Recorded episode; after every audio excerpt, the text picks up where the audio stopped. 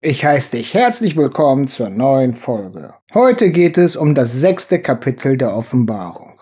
Wir haben in den letzten zwei Folgen gesagt bekommen, gezeigt bekommen, dass Johannes den Thron sieht, wo Gott sitzt. Er hat uns beschrieben, wie es da aussieht. Er hat uns beschrieben, dass es da voller Farben ist. Er hat uns gesagt, dass Gott nicht alleine da ist. Er hat uns beschrieben, dass da die 24 Ältesten sind. Er hat uns gesagt, dass da vier Tiere sind. Er hat uns gesagt, dass der Heilige Geist vor Ort ist. Und im fünften Kapitel haben wir gezeigt bekommen, dass es im Himmel ein Problem gab. Nämlich niemand war mächtig oder stark genug oder würdig genug, die Siegel an der Rolle zu brechen, die der in der rechten Hand hatte, der auf dem Thron saß. Obwohl Tiere in der Prophetie für Weltreiche stehen, haben wir festgestellt, dass dies hier in diesem Fall nicht die Sache ist. Wir haben festgestellt, dass die Hörner beim Lamm, also bei Jesus, nicht wie gewöhnlich für Könige stehen, sondern die sieben Hörner und die sieben Augen für die sieben Geister Gottes sind. Und wir haben gesagt bekommen, dass Jesus, also das Lamm, nur würdig ist, weil er die Welt überwunden hat. Und dass er uns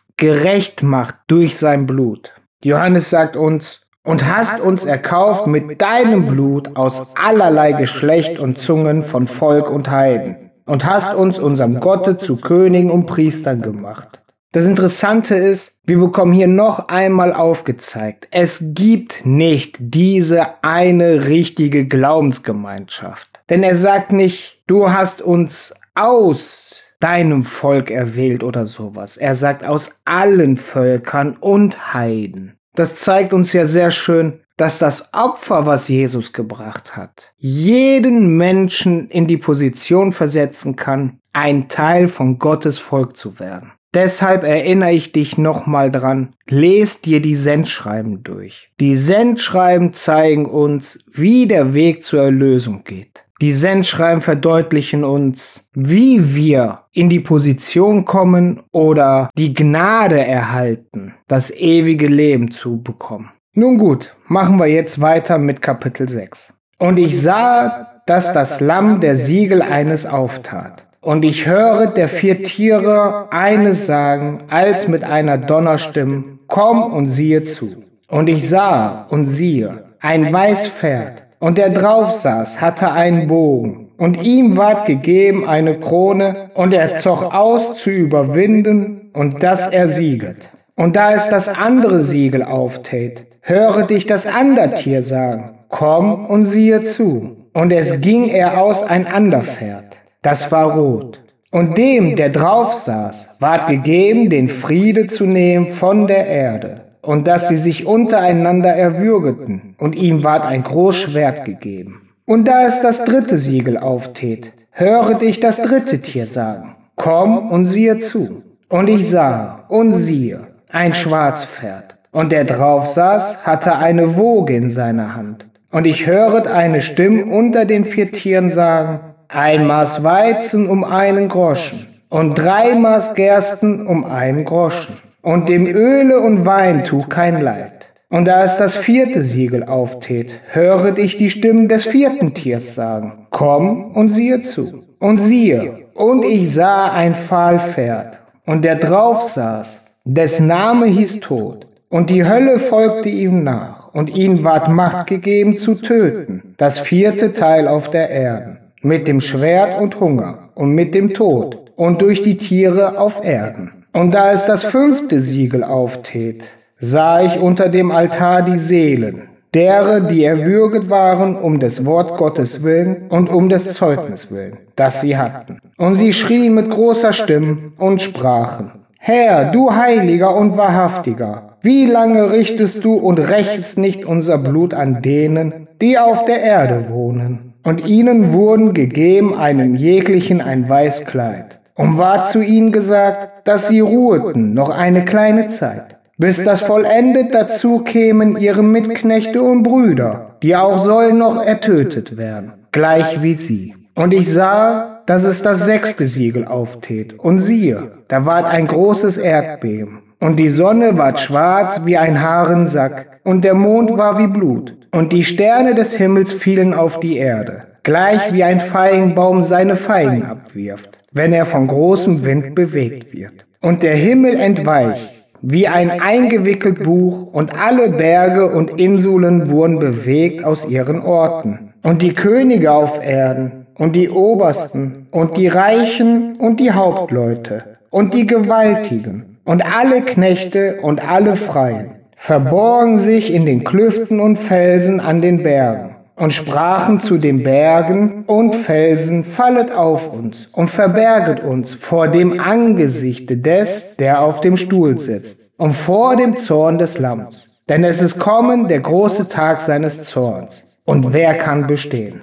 Also jetzt fängt das Abenteuer an, will ich mal sagen. Johannes sagt uns, das Lamm öffnet das erste Siegel. Und nach jedem der ersten vier Siegel sagt eines der Tiere, komm und siehe zu. Das ist wieder ein Muster, der immer wieder auffällt. Deswegen, wie ich schon in den vorherigen Folgen sagte, können diese vier Tiere nicht für Königreiche stehen. Also nach meiner Meinung, nach meinem Empfinden. Ich weiß, dass diese vier Reiter, die in den ersten vier Siegeln, in den meisten Fällen so interpretiert werden, dass es alles Schlechte sind, alles Böse. Aber mein Verständnis sagt, der erste Reiter ist Jesus. Denn es ist ein weißes Pferd und der Reiter hat einen Bogen und eine Krone. Das heißt, es ist ein König. Die Krone ist Königswürde. Weiß bedeutet Reinheit. Wir wissen, weiße Kleider stehen für einen guten Charakter. Weiß steht aber, also in der Tradition der Auslegung von unseren Geschwistern im Südreich, auch für Erobern.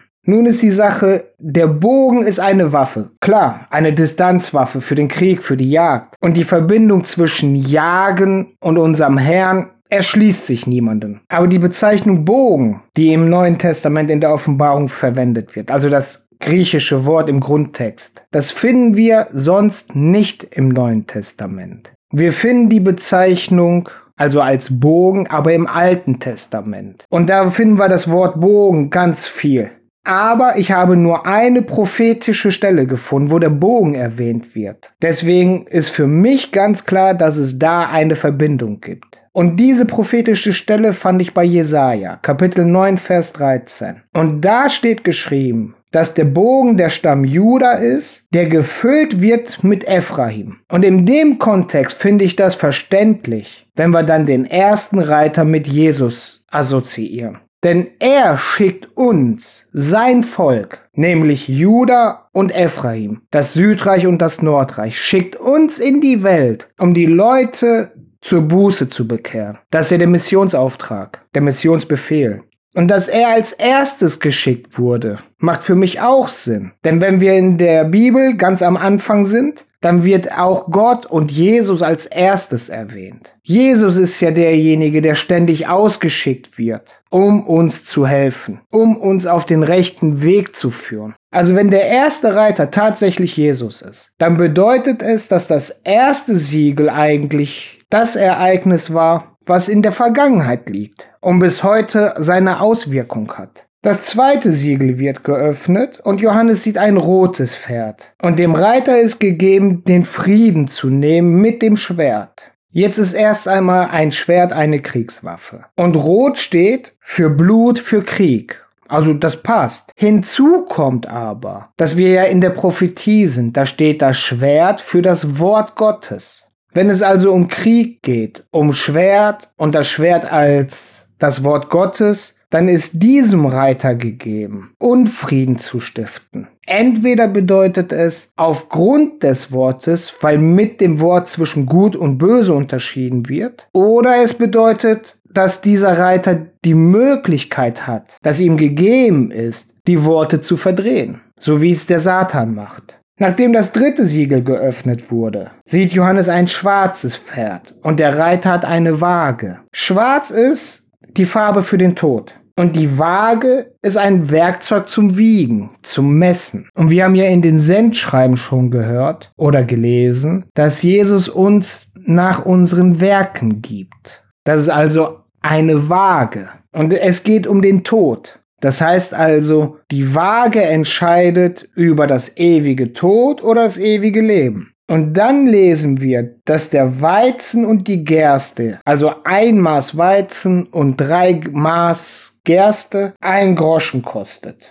So hat Luther übersetzt. Ist auch uninteressant, welche Währungseinheit da steht. Es geht nämlich darum, dass es zu der damaligen Zeit ein Tageslohn war. Aber der Öl und der Wein sollen unangetastet bleiben. Das ist also eine Inflation, die vorhergesagt wird. Und das können wir ja auch mehr oder weniger nachvollziehen. Wenn es weniger Menschen gibt, weil sie tot sind, weil sie gestorben sind, gibt es auch weniger Menschen, die etwas anbauen, herstellen, produzieren und es gibt weniger Leute, die konsumieren. Das nimmt also definitiv Einfluss auf den Wirtschaftskreis. Deswegen ist ja nach jedem großen Krieg überall die Wirtschaft am Boom, weil ja alles benötigt wird und kaum einer da ist, der es macht. Ich habe überlegt, ob der Weizen und die Gerste eine andere Bedeutung haben könnte. Aber aufgrund dessen, dass es da steht ein Maß und drei Maß, halte ich eine prophetische Verbindung in Form von, dass es die Gläubigen betrifft oder ähnliches für ausgeschlossen. Es geht tatsächlich hier um eine Inflation. Und wenn der Weizen und die Gerste keine symbolische Bedeutung haben, dann haben in diesem Vers Öl und der Wein auch keine symbolische Bedeutung. Denn regulär steht ja Öl und Wein für den Heiligen Geist, für Erkenntnis, für Freude, aber dann müssten alle Begriffe eine symbolische Bedeutung haben. Wenn das vierte Siegel geöffnet wird, sieht Johannes ein fahles Pferd. Jetzt ist das Wort fahl ja relativ alt. Ich glaube, in meinem Umfeld ist keiner, der das Wort überhaupt im normalen Sprachgebrauch benutzt, außer ich. Nun bedeutet fahles Pferd ein krankes Pferd. Wenn jemand so blass ist und so leicht grünlich, weil ihm übel ist oder was, zum Beispiel, wenn er seekrank wird, dann sagt man, oh, du siehst aber fahl aus. Es ist also definitiv ein Hinweis auf Krankheit. Und was stand in den Sendschreiben? An dem Sendschreiben zu Laodicea? Ich werde dich ausspeien, weil du nicht warm und nicht kalt bist, weil du lau bist. Da ist also schon mal ein Hinweis auf Krankheit. Ausspeien heißt ja sich erbrechen. Und hier hören wir fahles Pferd, ein krankes Pferd, also zumindest krank aussehendes Pferd. Und der auf dem Pferd sitzt, hat den Namen Tod. Und ihm folgte die Hölle, und hatte die Macht, das vierte Teil der Erde zu töten mit Schwert und Hunger und Tod und Tiere. Das heißt also, auf jede Art und Weise kann dieses Ereignis, dieser Reiter die Menschen töten. Jetzt können wir aber drüber nachdenken. Was bedeutet der vierte Teil der Erde? Da habe ich auch schon verschiedene Interpretationen mitbekommen. Manche sagen, der vierte Teil der Erde bedeutet ein Viertel der Menschen. Andere sagen, die Erde besteht zu drei Viertel aus Wasser und ein Viertel aus Land. Deswegen bedeutet es, dass es die gesamte Welt, die ganze lebende Schöpfung betrifft. Jetzt fiel mir aber auf, dass in der Schöpfungsgeschichte erzählt wird, dass es Meerestiere gibt, dass es die Lufttiere gibt, also Vögel. Anschließend wurden die Tiere auf dem Land gemacht und danach der Mensch. Das sind also vier Kategorien. Und wenn nun gesagt wird, der vierte Teil der Erde, kann es auch bedeuten, dass der Tod nur die Auswirkung auf den Menschen hat, also der vierte Reiter. Denn es wird ja betont, dass er mit den Tieren töten darf oder töten kann. Und wenn wir jetzt an die jüngste Vergangenheit denken, da heißt es ja, dass diese sogenannten Zoonosen in Zukunft immer mehr werden. Das heißt also die Krankheiten, die von den Tieren auf den Menschen übertragen werden können. Und wenn diese Zoonosen mehr werden, dann ist das ja im Prinzip das, was da geschrieben steht. Töten durch Tiere. Und wie gesagt, aufgrund dessen, dass die Tiere dort als Waffe, als Mittel, als Überträger des Todes aufgeführt sind, halte ich es nicht für möglich, dass der vierte Teil der Erde die Tiere mit einschließt. Und nachdem das fünfte Siegel geöffnet wurde, sieht Johannes die Seelen von denen, die wegen dem Wort Gottes, wegen dem Zeugnis, also wegen der Nachfolge Jesus getötet wurde, unter dem Altar. Jetzt ist interessant, dass wir lesen, die Seelen, die getötet wurden. Wir dürfen jetzt nicht vergessen, Johannes ist in seiner Prophetie in der Zukunft, beim Endgericht. Das heißt kurz vor Ende von allem. So, und wenn er jetzt die Seelen da sieht, dürfen wir das nicht so deuten, wie es die Kirchen ganz oft machen, nämlich dass die Seelen irgendwas ist, was den Körper verlässt oder wie auch immer. Denn die Bibel sagt klipp und klar, das lesen wir auch schon bei der Schöpfung, wie der Mensch gemacht wurde. Der Mensch wurde aus einem Klumpen Lehm gemacht und nachdem er den lebenden Atem eingehaucht bekommen hat durch die Nase, ist er eine Seele geworden. Das heißt also, die, die Johannes dort unterm Altar sieht, sind lebende Menschen, lebende Nachfolger. Jetzt dürfen wir nicht vergessen, dass ja die Seelen der Heiligen sind, die Seelen der Nachfolger Christi. Wissen wir, für die gibt es kein Tod. Und danach berichtet Johannes, die Seelen frugen, wann sie gerecht werden, wie lange Gott noch warten möchte. Denn die wünschen sich, dass sie gerecht werden bei denen auf der Erde. Jetzt bedeutet die Bezeichnung die auf der Erde und die im Himmel nicht, dass die Menschen dort sind. Es bedeutet da, wo sie vom Herzen aus leben. Wenn die Offenbarung davon spricht, die auf der Erde, sind es die Menschen, die weltlich gesinnt sind. Wenn die Offenbarung davon spricht, die im Himmel, sind es die Menschen, die Gottes Wort angenommen haben, eben die Nachfolger Christi. Und da sehen wir, der Wunsch nach Rache, der ist ja nicht verwerflich. Scheinbar, wenn wir es so sehen, ist es normal. Die Schrift sagt uns nur, wir sollen keine Rache üben. Aber was bekommen die Seelen als Antwort? Bevor sie eine Antwort bekommen, bekommen sie ihre weißen Kleider. Und dann bekommen sie die Auskunft, dass sie noch eine kleine Zeit warten sollen. Nämlich bis die Zeit da ist, wo die Geschwister, die Brüder, die noch getötet werden sollen, getötet wurden. Also bis die Zeit der Umkehr, die Zeit der Buße vorbei ist. Bis der Moment auftaucht, wo es kein Zurück mehr gibt. Also bis kurz vor dem Zorngericht Gottes. So lang sollen diese Seelen noch aushalten. Und dann wird das sechste Siegel geöffnet. Die Erde bebt, die Sonne, der Mond und die Sterne verfinstern sich, die Sterne fallen vom Himmel, der Mond wird blutrot und die Sonne wird schwarz und sieht aus wie ein Sack dass die Sonne sich verfinstern wird und der Mond rot wird, also aussieht wie Blut. Das finden wir in den Evangelien, das finden wir im Alten Testament, das finden wir sehr, sehr oft in der Bibel. Und dieses Ereignis halte ich für tatsächlich so passierend. Ich kann in dem Text keinen Anhaltspunkt sehen, dass das symbolisch gemeint ist. Und nachdem dies passierte, verschwindet der Himmel wie eine eingerollene Schriftrolle. Und Berge und Inseln verlassen ihre Plätze. Das heißt, da wird uns der Anfang des Weltuntergangs beschrieben. Und die Menschen auf Erden bitten darum, dass die Berge und Felsen sie verstecken sollen. Denn sie haben Angst vor dem, der auf dem Thron sitzt und vor dem Lamm. Die wissen, jetzt ist Schicht im Schacht, jetzt geht's nicht mehr gut aus. Und dann endet es ja mit der Frage, wer kann bestehen? Also egal wie wir es betrachten, diese ersten sechs Siegel zeigen uns ganz klar, das, was kommen wird, also die Ereignisse bis zum Zornesgericht, bis zum Endgericht, die sind heftig. Aber die Heiligen, also die, die sich abgesondert haben von der Welt, die werden ein ganzes Stück von diesen Ereignissen noch mitmachen. Und ich stell's mir nicht wirklich schön vor. Nun gut, fassen wir jetzt nochmal zusammen. Das erste Siegel berichtet uns von Jesus. Das zweite Siegel berichtet uns vom Teufel, vom Satan. Das dritte Siegel betrifft Seuchen. Das vierte Siegel der Tod. Das fünfte Siegel berichtet uns von den Heiligen, also von den Nachfolgern Christi. Und das sechste Siegel berichtet uns vom Erdbeben. Dieses Erdbeben können wir wahrscheinlich auf zwei Ebenen betrachten. Einmal, dass es tatsächlich Erdbeben auf Erden sind, denn Felsen und Bergen werden ihre Plätze verlassen. Und die Menschen sagen, bitte versteckt uns, liebe Felsen, liebe Berge.